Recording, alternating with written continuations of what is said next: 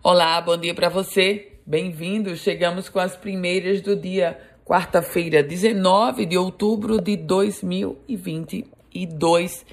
Lista composta, a lista sextupla do Ministério Público, que vai agora para o Tribunal de Justiça, e esse é o caminho para a escolha do nome do novo desembargador do TJ, um desembargador que vai ocupar a vaga reservada ao Ministério Público.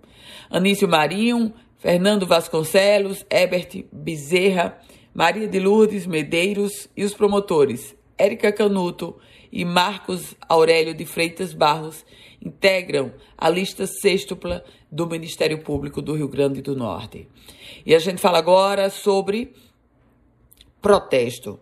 Os servidores da saúde do Estado paralisam as suas atividades hoje por 24 horas. A mobilização deve atingir os principais serviços de saúde, sobretudo na cidade de Natal. 30% do efetivo será mantido. A principal pauta da categoria é a cobrança da produtividade e dos plantões eventuais, isso entre outras reivindicações. E os radares da Via Costeira e da Avenida João Medeiros Filho, na Zona Norte, esses ainda sem prazo de terem o seu funcionamento iniciado. O Detran havia prometido para três meses atrás. Por enquanto, nada. E a justificativa é de que a rede elétrica ainda não foi nem ligada. Há pouco eu falava sobre o protesto dos servidores da saúde, mas tem um outro em curso. Tem um outro grupo em greve também da saúde. Maqueiros de hospitais estaduais estão em greve por tempo indeterminado.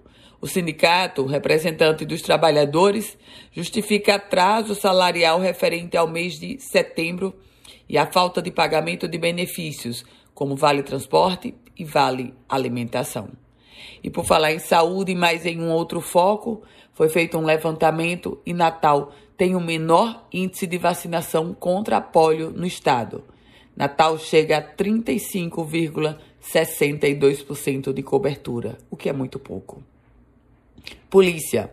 João Vitor Lopes da Silva, indiciado pela Polícia Civil como suspeito do homicídio de uma criança de 4 anos em Natal, é um dos 10 criminosos mais procurados do Rio Grande do Norte. Ele é acusado de ser o assassino de Laura Del Isola Cortês de Almeida, de 4 anos, a filha do hoje deputado estadual eleito Wendel Lagartixa. E a COSERN flagrou um gato, uma ligação clandestina, em um restaurante na zona sul de Natal.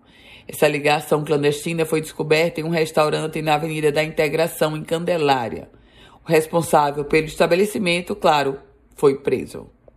Com as primeiras notícias do dia, Ana Ruth Dantas. Quer receber um boletim semelhante a esse?